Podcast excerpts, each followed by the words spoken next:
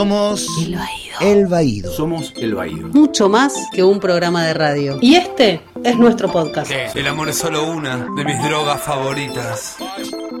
Bueno, estamos en nuestro espacio, eh, que es este, un espacio ad hoc, digamos, que estamos a- armando previo a las elecciones eh, que, que se vienen ahora nomás, en, en- en unos pocos días, eh, charlando con candidatos y candidatas de todo el espectro político. La mayoría este, son candidatos a diputados, eh, diputados nacionales, afortunadamente.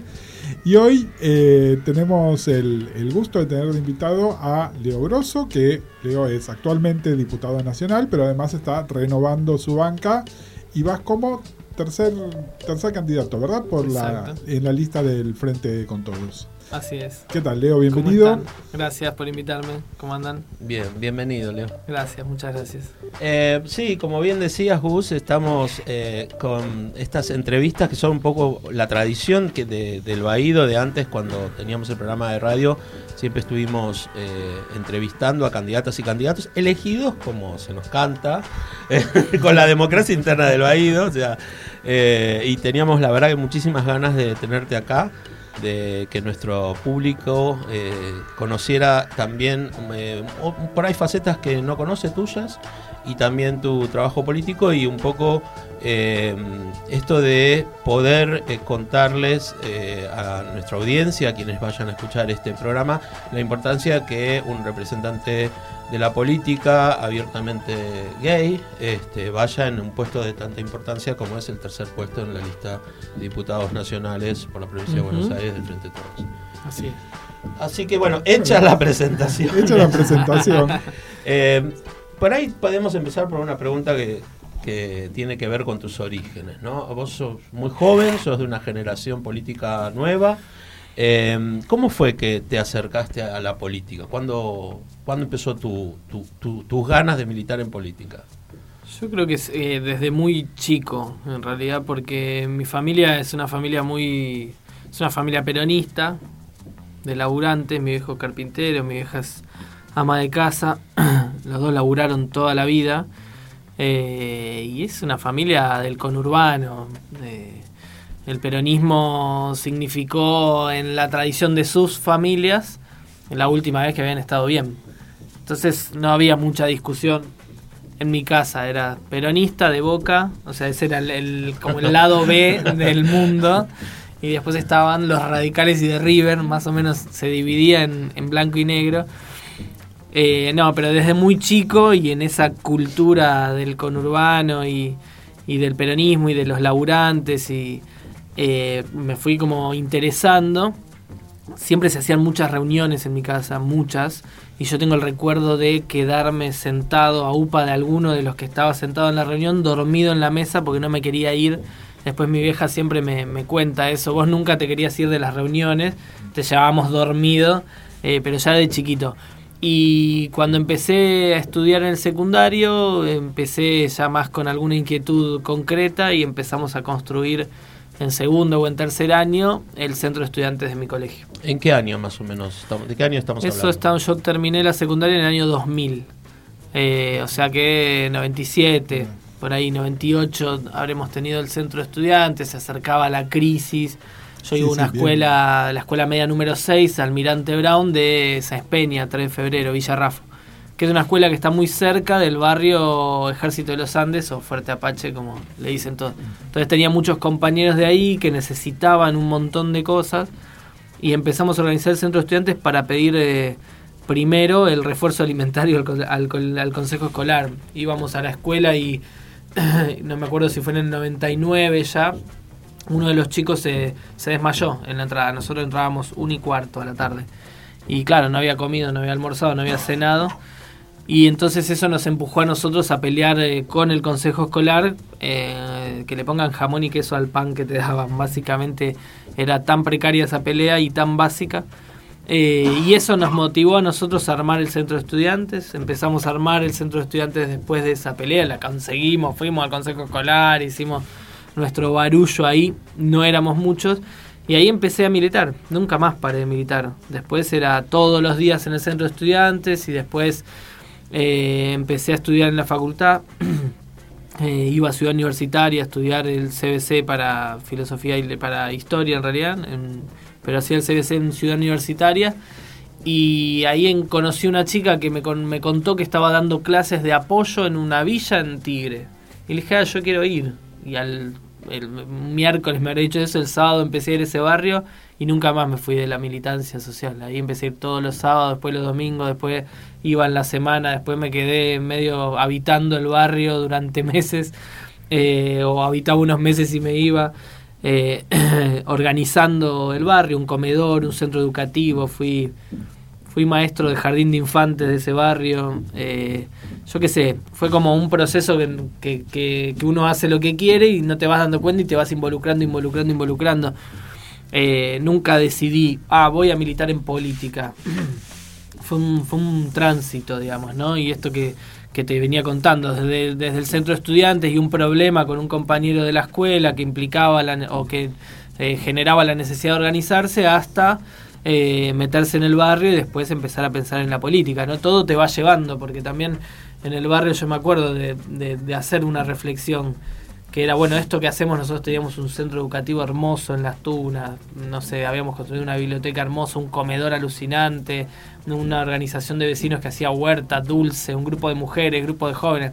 Estaba todo bárbaro, éramos un montón de militantes laburando en un barrio, pero eso no alcanzaba porque la vida de esa gente eh, seguía siendo igual, digamos, faltaba pegar un salto y ese salto es el salto a lo político, eh, en el sentido de pensar que hay que cambiar las estructuras para modificar eh, la injusticia, digamos, que generaba esa...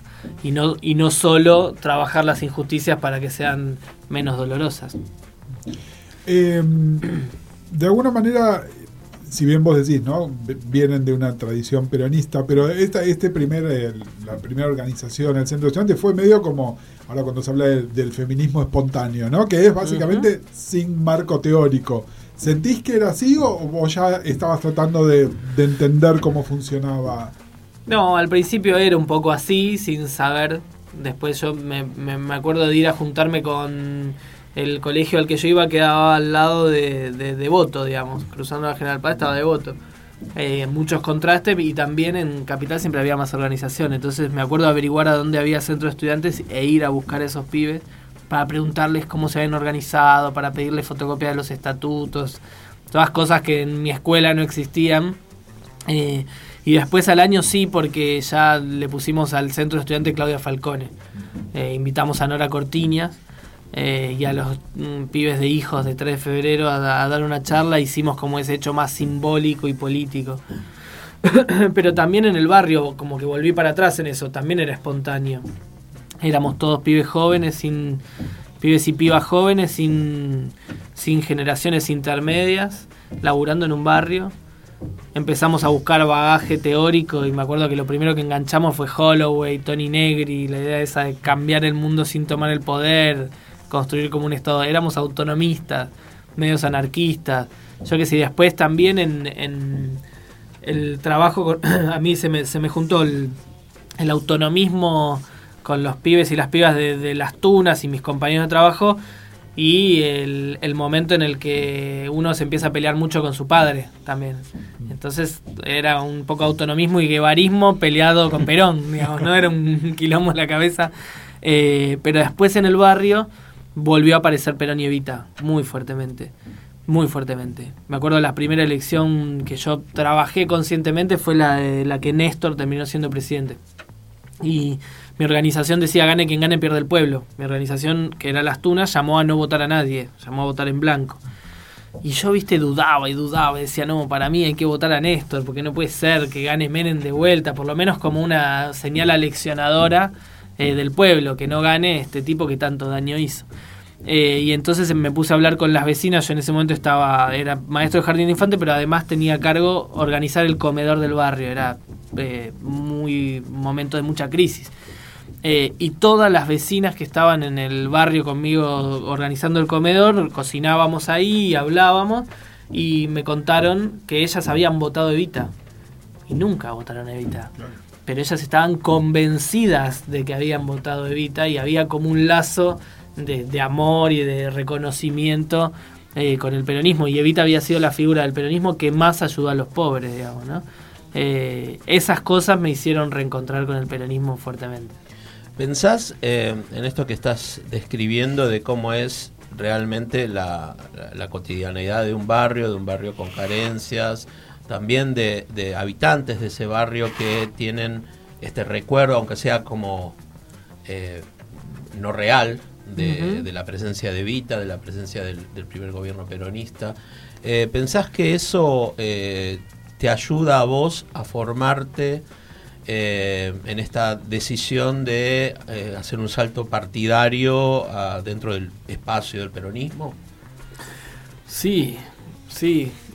O sea, a participar electoralmente. Claro, más que nada representás a un movimiento que se llama Movimiento Evita. Sí. Entonces, eh, ¿cuánto de eso, de ese, de ese dicho de esta señora o de estas señoras de votamos a Evita, hay en todo tu devenir este, partidario? sí, hay mucho, hay mucho. Yo, yo no, no me considero un político, yo soy un militante. Entonces, hoy estamos trabajando una ley en el Congreso y yo estoy militando esa ley, no estoy... Eh, acordando en reuniones y en cafés que va a decir tal artículo eh, creo que hay que hacerlo y, lo camino con la misma intensidad que camino una campaña contra la violencia institucional o la marcha del Día del Orgullo, digamos, ¿no? Eh, para mí hay que imprimirle fuerza a las cosas y eso, eso a mí me lo enseñó el barrio, ¿no? esa cosa de que cuesta todo un poco más. A mí me lo enseñó el barrio. Y, y nunca pensé, bueno, ahora me dedico a la política. También pasó eso. En el medio apareció el kirchnerismo, que para nosotros fue muy fuerte porque nosotros en ese momento y en ese contexto del que te hablaba nos movilizábamos y sufríamos mucha represión, eh, hacíamos trueque para garantizar la olla, eh, me acuerdo de eh, Constantini, el dueño del Malva, que es el dueño de Nordelta, que es el barrio privado más grande de América Latina, está construido, uno de los barrios que linda es Las Tunas, donde yo militaba y nos traía porotos de soja y árboles de naranjas, como tratando de mitigar nosotros lo peleábamos, ¿no? Le decíamos, los pobres también quieren carne, digamos, ¿no? Eh, y trabajo, eh, era lo que, lo que planteábamos nosotros.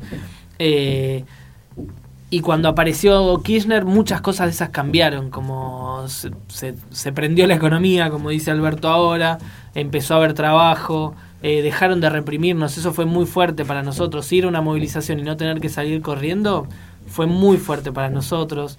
Abrieron las puertas al ministerio. Podías estar de acuerdo o no con las cosas que planteaban, pero venían con una actitud de resolverte los problemas. Che, mira, queremos armar una panadería. Bueno, nosotros podemos hacer un proyecto y conseguirte la amasadora. Y eso, que ahora te lo digo y parece común, era una novedad absoluta, absoluta. Me acuerdo una funcionaria, es una amiga, Mariela, eh, una funcionaria del Ministerio de Desarrollo Social, viniendo con nosotros a recorrer los distintos barrios que estábamos trabajando, estábamos en las Tunas, pero en otros barrios más, y todos nosotros que no podíamos creer que alguien del Ministerio de Desarrollo Social de la Nación venga al fondo de la villa. Eh, cosas que quizás ahora se hicieron un poco más eh, costumbre, pero que en ese momento nosotros veníamos de una crisis muy larga también, en un, un repliegue del Estado de muchos años, donde la última estructura habían sido las manzaneras, en una lógica que hay muchas cosas que yo rescato y defiendo por el trabajo social que hacían y en otras que no, que eran muy discrecionales y que, y que, que todavía algunos la usan, usan esa, ese ejemplo para bastardear el trabajo social. Eh, entonces veníamos como de, de, una situación muy difícil. Y eso cambió mucho y eso a mí también me mostró que, que, o sea, fue uno de los datos que sumó para decir, bueno, hago política, no, no como una decisión, sino que te va llevando porque vos entendías que poder y gobierno quizás no eran lo mismo. Desde el poder del Estado o desde el gobierno se podía pelear el poder económico. Eh, y eso creo que enamoró a una generación entera de, gente a, la militancia, digamos, ¿no? Ahí, ahí en todo ese camino está, no hay un día una decisión, pero en todo ese camino está la participación. Y un día me dijeron que yo la verdad que estaba en otra cosa, no estaba eh, ya sí participábamos un poco más activamente en los procesos electorales, pero siempre era eh, empujando a que otro u, otra sean candidatos, ¿no? A concejal, a esto, al otro. Eh, y yo estaba trabajando para que una compañera nuestra sea candidata a intendente en San Martín y un compañero sea el primer candidato a concejal. y me llamaron y me dijeron, che, venía a firmar que vas a ser candidato a diputado. Y eso fue como una entrada media abrupta, digamos, eh, de alguna manera. De hecho, nadie creía que yo iba a entrar de diputado porque iba de número 21. Pero bueno, Cristina sacó el 54% de los votos y entraron, eh, entraron 23 diputados. ¿Qué, edad tenías vos, Leo? Ahí tenía 27. 27 años. Fui uno de los diputados más jóvenes, de esa camada y de, del Congreso no, porque el Congreso el más joven fue John William Cook que tenían la base para ser diputado, que es 25. Y en ese momento, no, bueno, nada, te eligen para ser diputado nacional, que, eh, que bueno, que para muchas personas, para algunas personas, mejor dicho, es como una meta, para otras eh, es casi parte de la militancia, eh, para otras es, un fin en sí mismo su construcción política. Em, ¿En qué pensaste? ¿Pensaste en, tu, en, tus, en tus momentos donde te quedabas dormido arriba de alguien en, las reuniones familiares? ¿Pensaste en, tu, en, esa señora que te, que te hablaba de Vita? ¿Pensaste en las carencias que sufría tu compañero que no tenía para comer? ¿En, qué, qué, qué, qué sentiste en ese momento? No, no sé cómo, cómo decirlo, pero fue un, sí, es una sensación de mucha responsabilidad. Yo ya venía ahí con, ya nosotros a, esa altura ya éramos parte del movimiento Evita, nos habíamos incorporado, habíamos construido la, estructura más nacional de Evita. Yo tenía en ese momento responsabilidades nacionales de la juventud del movimiento Evita y habíamos abordado, para mí fue la primera vez que tuve relación con los medios un, un, caso de doble gatillo fácil en San Martín muy grande, que fue la masacre de Carcova, eh, que fue en el año 2010. Eh, o 2011, en el verano del 2011, esta fue la elección del 2011 cuando yo entro de diputado por primera vez. Ya habíamos recorrido todo ese camino y mata, la policía mata a dos, con, dos pibes del barrio, nosotros empezamos a, acompañar a los familiares, pues nos enteramos en el minuto cero, yo estaba en San Martín, de hecho vivo ahí, milito ahí, y acompañamos todo el proceso y dimos una pelea muy grande contra la bonaerense y contra el ministro Casal, que era el ministro de Seguridad de Scioli, eh, que era a su vez parte del Frente para la Victoria, del cual eh, el movimiento Evita era parte. Entonces, con mucha complejidad, nosotros le dimos una viaba bárbara, peleamos, peleamos, peleamos llegamos hasta el juicio, todo, y yo tuve una aparición pública muy fuerte en esos días y en esos meses, porque fue una pelea muy fuerte con contra Scioli, contra Casal y demás, eh, y por el gatillo fácil.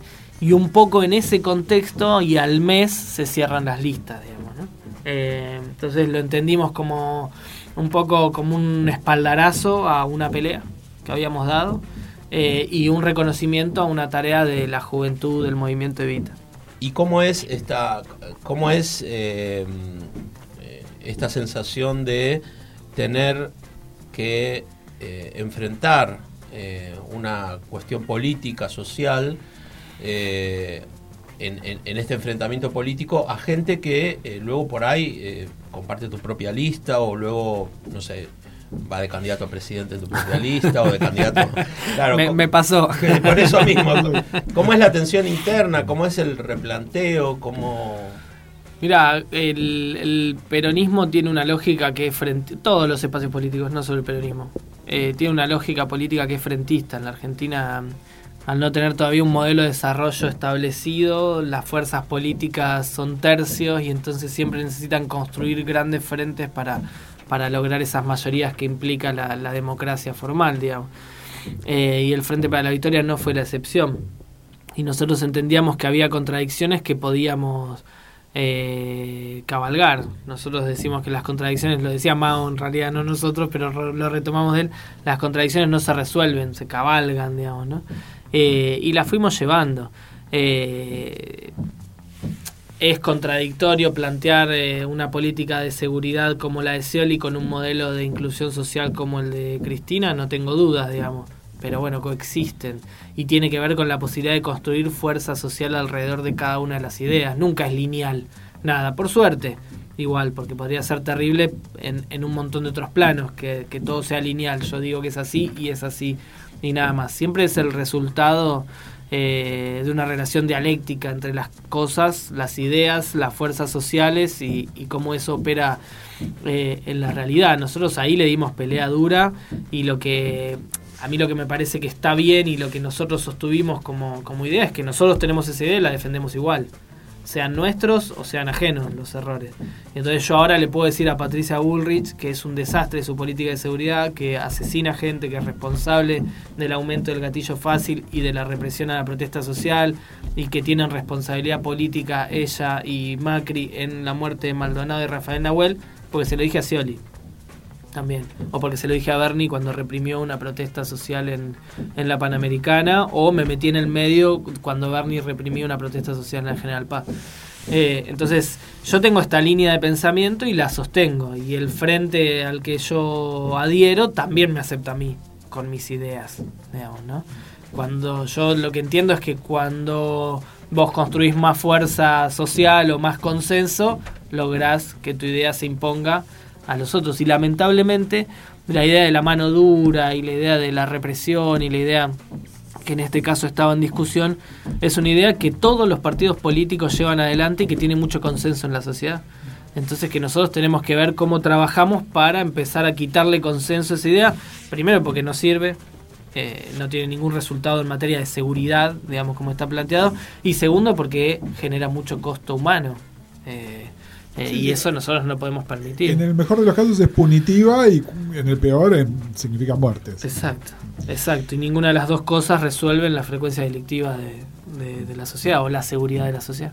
Y Leo, 27 años, vos sos un militante de base, eh, venías laburando en las calles, en los barrios y de repente estás en el Congreso. Sí. Eh, ¿qué, ¿Qué pasó ahí? Obviamente, en el medio de. con una estructura partidaria, ¿no? Un montón de cosas. Es decir, no es que vos seas un candidato, así que te metiste solo. Pero hay una experiencia personal tuya. Al principio fue duro. Al principio fue duro, no, no fue fácil. El Congreso es un lugar muy clasista, muy machista. Eh, y esas dos cosas a mí me atravesaban, lo digo, no lo digas, digamos, ¿no? Estaba ahí. Em, y al principio fue duro. Yo tuve suerte de, que cuando entré había dos compañeras que eran diputadas, Adela Segarra, que es una compañera de Mar del Plata, la mamá de Fernanda Raberta, que ahora está mm, peleando Fernanda para ser intendenta de Mar del Plata y ojalá que así sea. Eh, Adela, una familia muy castigada por la dictadura militar, eh, eh, que se hizo cargo de Fernanda en el, en el proceso del exilio, pues los padres, la madre de Fernanda está desaparecida. Eh, y entonces Adela me abrió un montón de puertas. Eso es lo cierto. Y también estaba Araceli Ferreira, que también es una diputada muy generosa de Corrientes, eh, muy militante también y muy comprometida, que también me fueron abriendo algunas puertas y entonces yo no, no llegué solito, digamos, y mi alma. Y cuando hicimos pie ahí, decidimos algo que veníamos diciendo durante la campaña y que nosotros planteábamos también en, en el movimiento, que era que no queríamos entrar al Congreso, sino perforar el Congreso, hacer eco de las cosas que veníamos haciendo.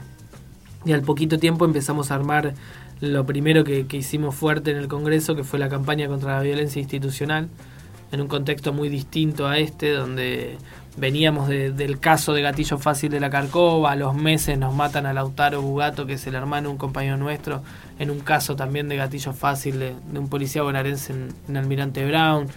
Eh, y, nada, y seguían pasando estas cosas y decidimos construir una, herramienta agitativa de instalación del tema y promover legislación y, política pública alrededor de, de la violencia institucional y yo creo que nos salió bastante bien.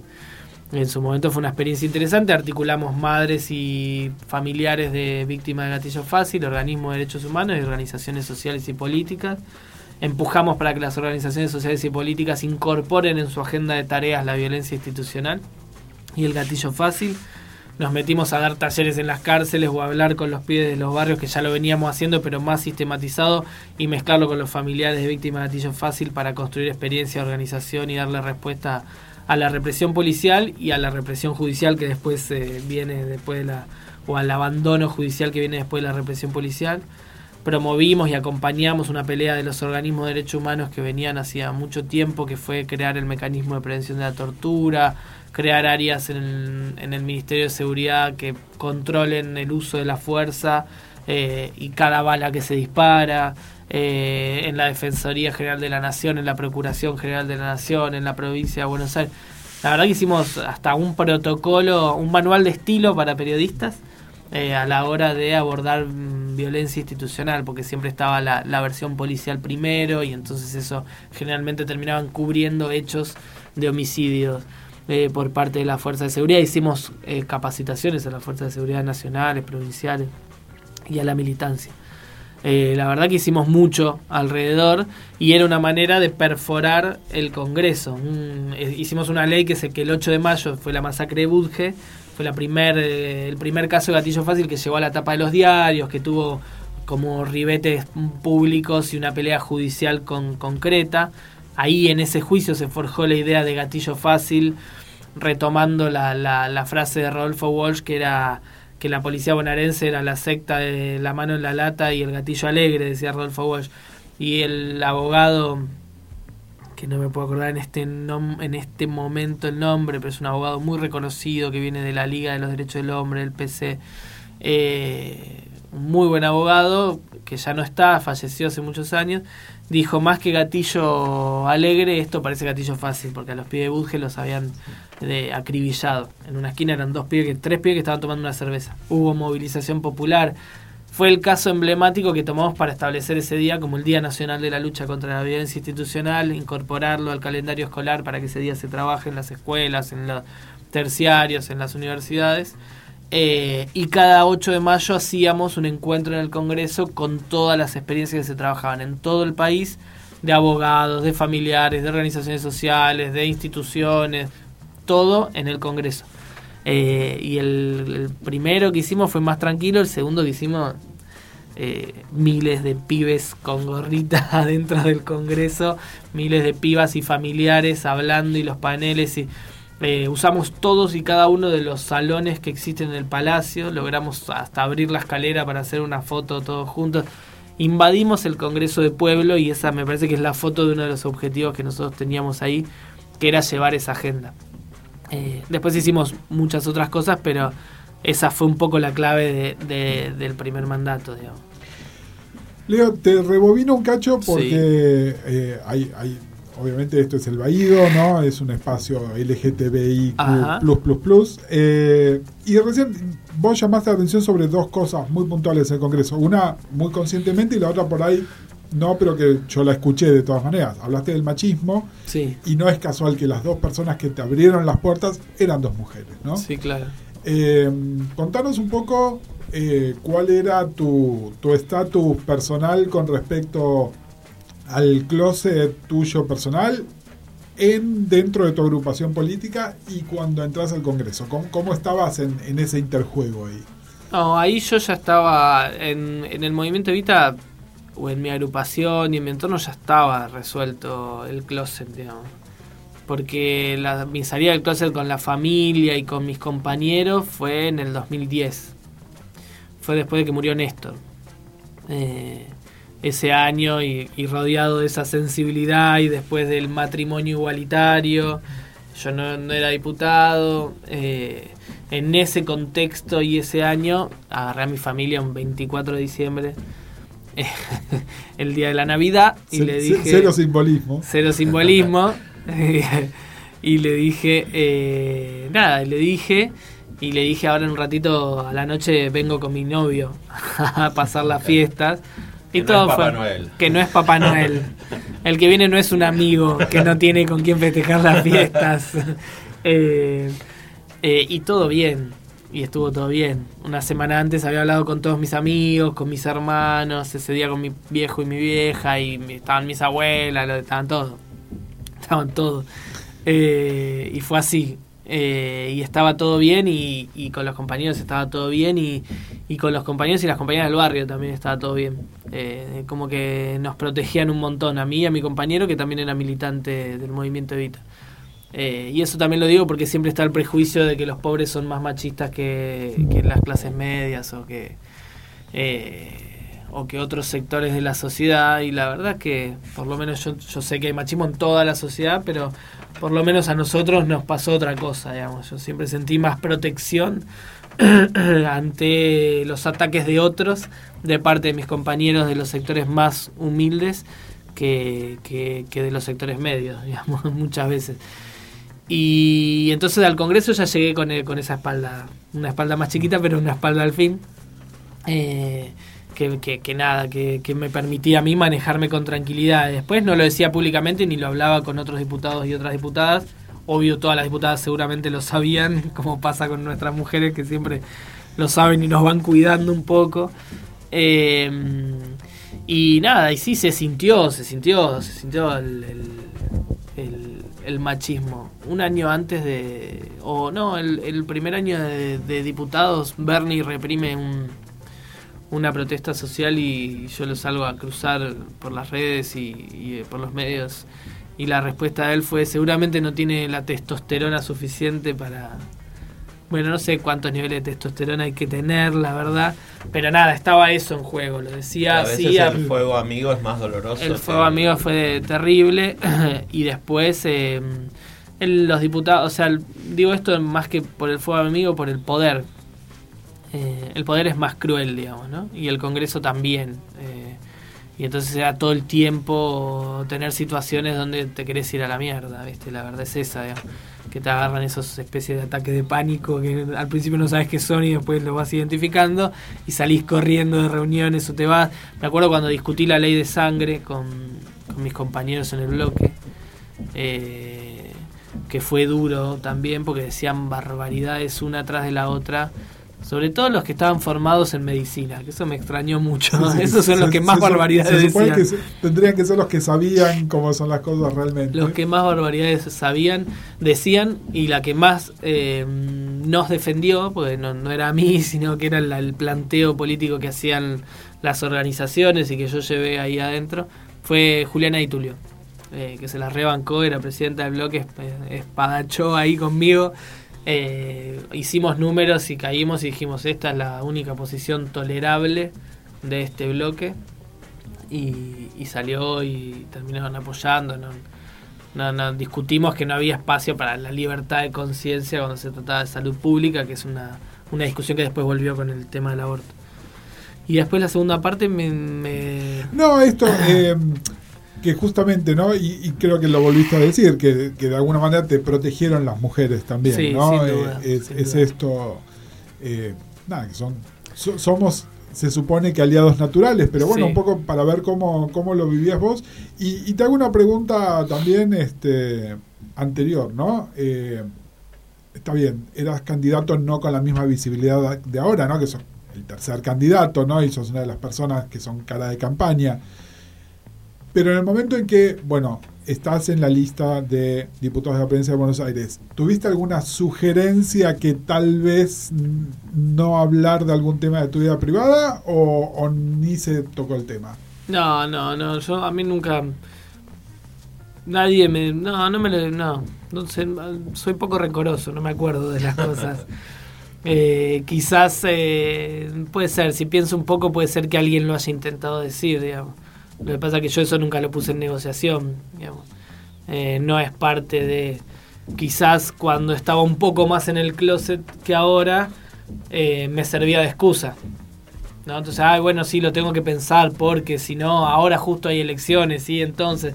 Pero en mí son excusas, digamos, ¿no? Es, es terminar de hacer el proceso, digamos, hasta que, hasta que puedo decir soy marica y, eh, y estar tranquilo, digamos, ¿no? Eso es todo un proceso eh, individual también, pero sí que muchas veces puede ser condicionado por el, bah, es condicionado por el resto. Eh, y si, si me pongo a pensar, creo que alguna vez alguno sugirió esas cosas, digamos, ¿no? Como sí, estrategias como... de construcción de imagen o cosas así. Eh, que siempre mi reacción era muy sacarlos cagando, para decirlo en criollo, eh, pero que existían. Sí, y así como alguno o alguna te puede sugerir no lo digas, sí. alguno o alguna también piense de que debes, debes decirlo sí o sí. Uh -huh. Que esa también es otra forma de presionar algo que es, una, es Sí. un camino Esa es la de individual. los nuestros, la de les Claro, nuestres. es la de los- sí, les nuestres. sí, sí, sí. Eso me lo han dicho un montón de veces. Que en algún punto yo no, no, yo no, no estoy de acuerdo con empujar a nadie a decir nada. Porque es esto, porque es un proceso y por acuerdo, digamos, con esa idea. Pero en algún punto yo lo sentí porque tenía una responsabilidad pública también, que es distinto, digamos. Eh, y entonces ahí, más que sentir la presión, era de, de sentir la responsabilidad, digamos. Yo lo, lo dije cuando hice la salida del closet escandalosa, así, bien, bien marica, digamos. Permiso. Permiso, plumas, y, eh, lo dije eso, ¿no? Eh, algunos podemos decirlo y tenemos la responsabilidad de hacerlo porque en el medio eh, están pasando cosas horribles eh, y entonces hay que volver a, a- a empujar la línea de alguna manera, digamos. Yo tengo un lugar de privilegio, digamos. Eh, tuve suerte de que, no sé, que mi familia, mis amigos, está todo bien, pero ahora aparte lo digo públicamente, tengo un lugar de privilegio y yo lo sé, no es lo mismo que cuando el pibito del conurbano sale y lo dice así, hace la misma publicación que yo y después sale a la calle. Eh, hace dos semanas golpearon a dos pibes que iban de la mano, acá, Mario Bravo y Córdoba, digamos. Eh, nada, esas cosas siguen pasando y entonces yo sentía la responsabilidad de empujar nuevamente ese debate, de correr los límites de algo que, que veo y que veo con preocupación estos últimos años, estos cuatro años también. Lo digo, es política, digamos, la definición. Veo que el Estado no ha tenido respuesta, digamos. Entonces tenés a Rocío, a Marian procesada por chaparse a su novia en el subte y entonces se estaban fumando un pucho ellas y las agarraban a ellas y a los otros 17 que tan gracioso es que uno de los videos que, que sirve de prueba en el juicio lo firma uno que se está fumando un pucho y el video se ve todo el tiempo el El humo del pucho eh, y el problema eran ellas, claramente. El problema no solo eran ellas, sino que era la lesbiana visible, digamos, no era eh, la lesbiana femenina, digamos, ¿no? Eh, eh, nada, eh, esas cosas pasan y nadie hace nada y la jueza la condena y nadie hace nada y los policías siguen estando en la fuerza de la ciudad de Buenos Aires o estos pibes van por la calle, los corren siete pibes para cagarlos a trompada y nadie frena. Nadie le dice qué están haciendo, eh, nadie le abre la puerta de la casa. Vos sabés que hicimos hace un tiempo un análisis ¿no? de, de las PASO con Santiago Rodríguez Rey y hablábamos un poco también de los candidatos y las candidatas LGTBI, ¿no? Y hacíamos una pregunta que tiene que ver con un país donde el colectivo LGTBI tiene una extensísima trayectoria, con figuras importantísimas, tanto históricas como actuales, con una agenda de, conquistas muy grandes de mucho tiempo, y en comparación con eso, la representación de, eh, eh, eh, de funcionarios legislativos eh, y funcionarias legislativas eh, LGTBI visibles es muy escasa. Sí. Hablamos de tu caso, hablamos de la diputada de Tierra del Fuego, que ahora no Sí, me acuerdo. Ana Luz. Ana Luz, eh, de- también de Frente para la Victoria. Y dimos a, tiramos sin nombrarlo, por supuesto, el, el otro diputado homosexual que hay, que está en el armario. Bueno, este, veremos cómo se transforma ahora el nuevo Congreso. ¿Qué, qué pensás de eso? ¿Vos pensás que eh, la visibilidad tendría que ser Bueno, ahora está, está de candidato eh, Maxi. Sí, sí, pero digo, de cara al, al- al Congreso que, que ter- que Sí. termina ahora, ¿no? O sea, después veremos qué pasa en un nuevo Congreso. Pero de- mm, pensás, o sea, porque estás en un lugar de mucha soledad en el fondo. Vos y Sí. la compañía de Tierra del Fuego son las únicas dos personas LGTBI visibles, LG además, Sí. ¿no? En todo un Congreso gigantesco que representa Estuvimos todo. así de lograr que, que Ornella Infante sea candidata a diputada o entre diputada en la provincia. Quisimos intentarlo en la nacional y bueno, no, no, no pudimos.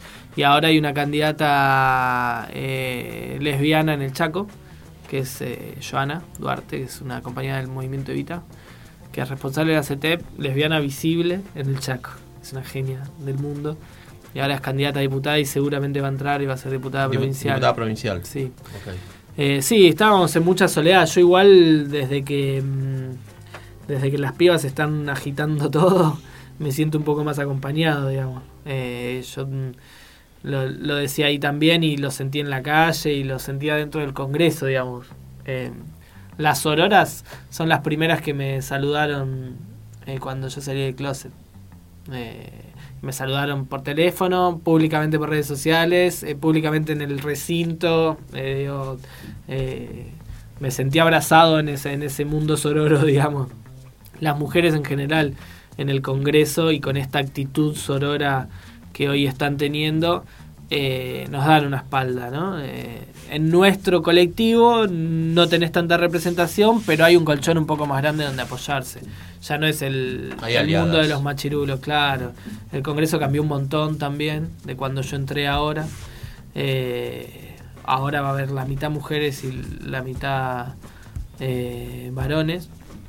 Y yo creo que esas cosas van a ir cambiando de a poquito, como vos decías antes, yo aparte voy tercero en una lista de la provincia de Buenos Aires.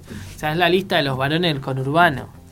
Es la lista de los machirulos por excelencia. Siempre la 3 era la mujer porque era el primer cupo obligatorio, si no, ni por casualidad.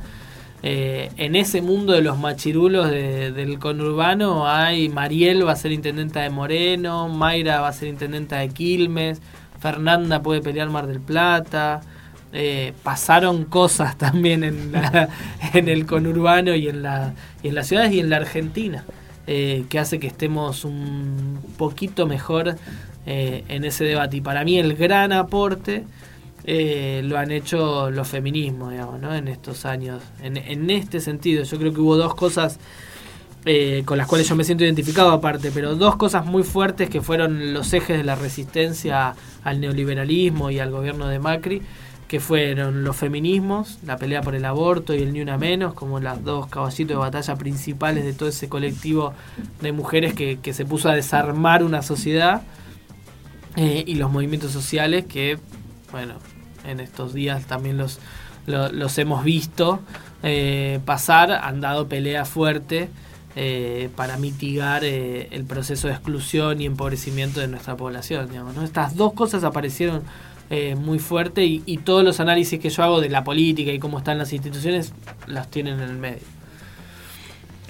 En, ese sentido me gustaría, eh, tuviste un primer mandato que lo, que lo viviste de una manera, un segundo mandato que es a partir de del cambio de gobierno, donde ya tu presencia fue incluso con una resistencia en la calle muy importante, toda la represión cuando se votaban las leyes y demás, eh, donde estuvo también toda la cuestión, o sea, el primer mandato, eh, las leyes del colectivo LGTBI, ¿no? Ahí en funcionamiento, o la ley de identidad de género, el segundo mandato más una lucha más política con las cuestiones eh, de resistencia a, las, a lo que quería implementar el gobierno de Macri, con la, la, cuestión de la discusión de la ley de interrupción voluntaria del embarazo.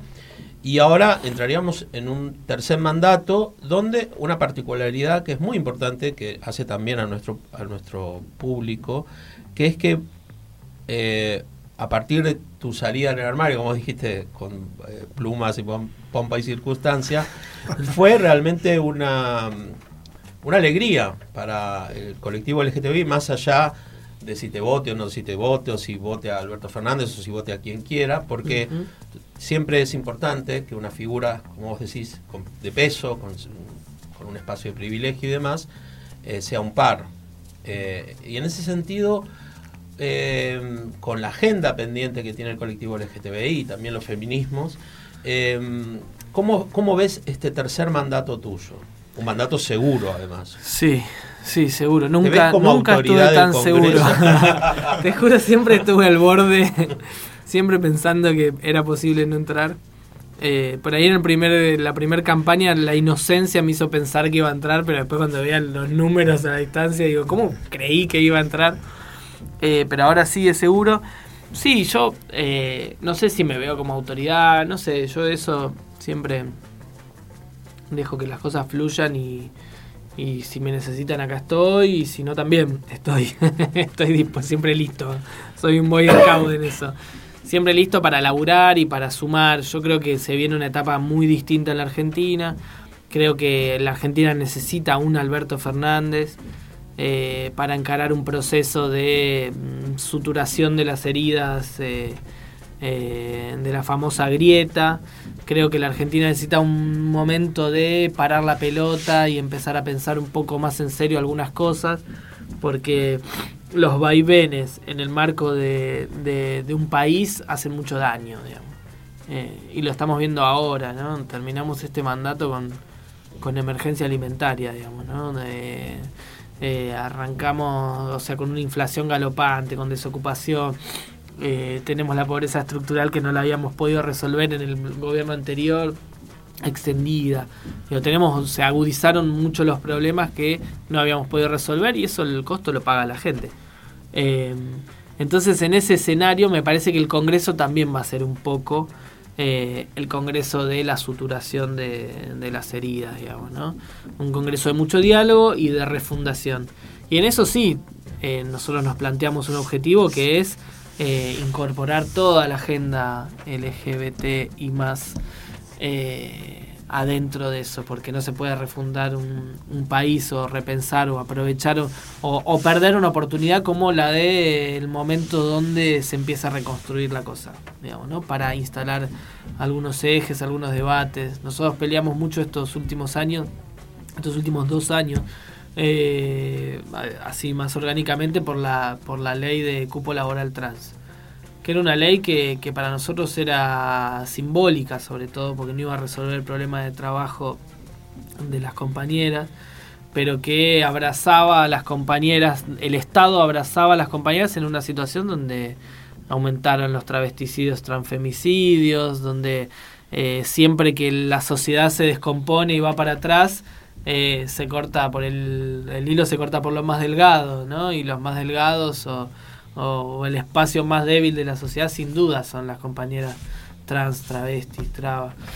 Eh, y entonces ahí necesitamos un abrazo. Y eso yo creo que es una deuda pendiente que hay que hacerlo, que no es la solución de fondo, eh, porque no solo el Estado tiene que incorporar a las compañeras, también hay que incorporarla en todos los planos, pero que es una señal y hay que hacerlo. La ley anti, antidiscriminatoria también eh, tan pendiente y, tan que no se puede creer que siga pendiente esa ley y después uno ve todos estos hechos que pasaron estos años y no tener la herramienta legal para poder dar la discusión de, che, mira, esto que está pasando acá. Eh, me parece que hay que incorporar eso y después hay que meter las agendas nuevas, ¿no? Hay que meter agendas nuevas. Eh, falta mucho para construir una, una sociedad con igualdad y con justicia y con respeto, que es en definitiva lo, lo, lo, que queremos, digamos, ¿no? Pero bueno, ahí a, disposición de empujar esa agenda, de pensar nuevas agendas y de, y de incorporar el debate y las plumas y el glitter al Congreso, digamos. Mencionaste dos leyes que nosotros mencionamos todo el tiempo, que es antidiscriminatoria y cupo laboral trans.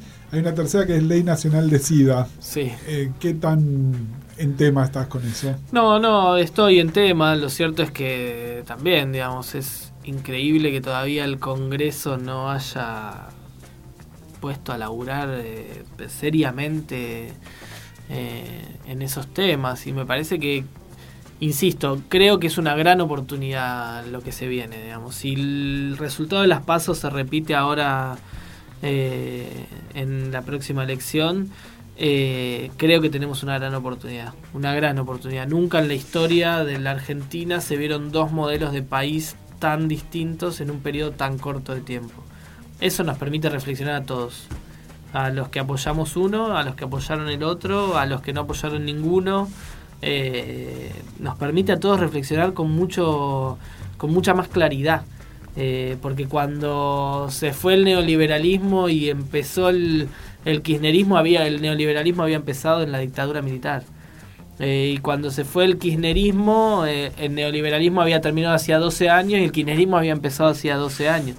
Entonces como que uno va acostumbrándose a las cosas buenas y a las cosas malas. Bueno, acá hay un momento, un pico de crisis en este momento económico y social y también un pico de crisis política porque la gente no se acostumbra a vivir mal. Eh, entonces eso nos permite pensar mejor. Hay un, una estadística que hicieron unas compañeras feministas, no recuerdo ahora el, medio, y hablaban de la preocupación que ellas tenían porque eh, si bien eh, hay una modificación indudable del Congreso, eh, ponían en alerta que el desbalance entre celestes y verdes en el Senado iba a ser peor que, que el año pasado.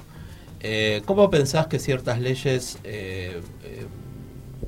nos interesan como agenda, como esta que nombramos, como la ley de aborto, se pueden llegar a concretar necesariamente. Mira, yo creo que la más polémica de esas va a ser la ley de aborto por, por lo que ha generado. Creo que la ley nacional de SIDA, la antidiscriminatoria y el cupo laboral trans quizás va a tener más reparos porque todavía hay mucha discriminación. Eh, eh, pero en ese orden, y la más difícil va a ser la del aborto, yo creo que igual se van a discutir. Digo, nosotros y, nuestras leyes, para decirlo de alguna manera, por el impulso que el feminismo le da a nuestro colectivo también, digamos, en esta alianza eh, estratégica contra el patriarcado, digamos, ¿no? Me parece que ahí hay, eh, hay muchas cosas para, para aprender, para empujar y para eh, sororizar, digamos, ¿no? Y, construir estrategias. Y después yo creo que igual el aborto se puede llenar de celestes el Senado que se va a volver a debatir pero porque no, no hay ningún político en la Argentina que pueda decidir si se debate o no. Ya está. Eh, hay un movimiento de mujeres en la calle y se va a debatir. Tarde o temprano, digamos, ¿no? Es, tipo, es, es como la lucha de las madres de Plaza de Mayo y, y el acuerdo que fueron generando ellas con la inmensa mayoría del pueblo argentino. Llega un momento que ya está. Todo el mundo sabe que los genocidas tienen que tener juicio y estar presos. Digamos, ya está. Eh, todo el mundo sabe que es justo que el Estado se haga cargo de una situación de la salud de las mujeres. Las compañeras, las mujeres, los feminismos han logrado un consenso en la sociedad y las instituciones en todo caso pueden retrasar pero no impedir. Bueno, y para terminar, una pregunta que estamos haciendo a las invitadas, este, que tiene que ver con cómo te gustaría que te vean en el futuro, ¿no? Cómo te gustaría que te recuerden o cómo te gustaría eh, que fuera tu legado. Si lo puedes contar en unas pocas palabras. es difícil esa pregunta. Sí, porque sos muy joven, pero bueno, también hay que empezar a prepararse. Claro. No, no lo sé, como... No sé, como que quisiera que quisiera que me recuerden, me hace acordar a Néstor y el poema, por haber hecho caminos, dice Joaquín Areta.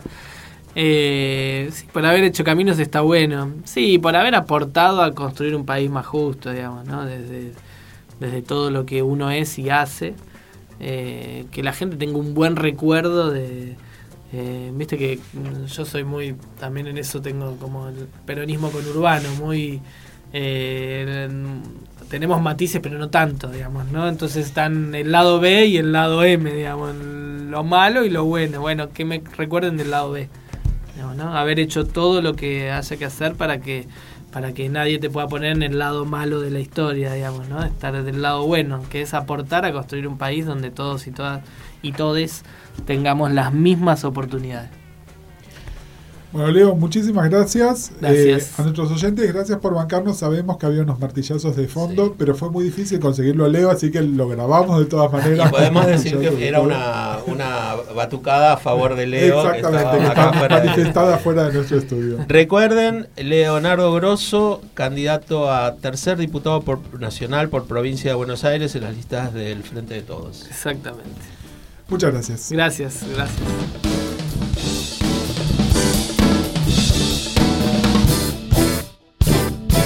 El Baído Podcast es parte de la red de podcast de El Baído.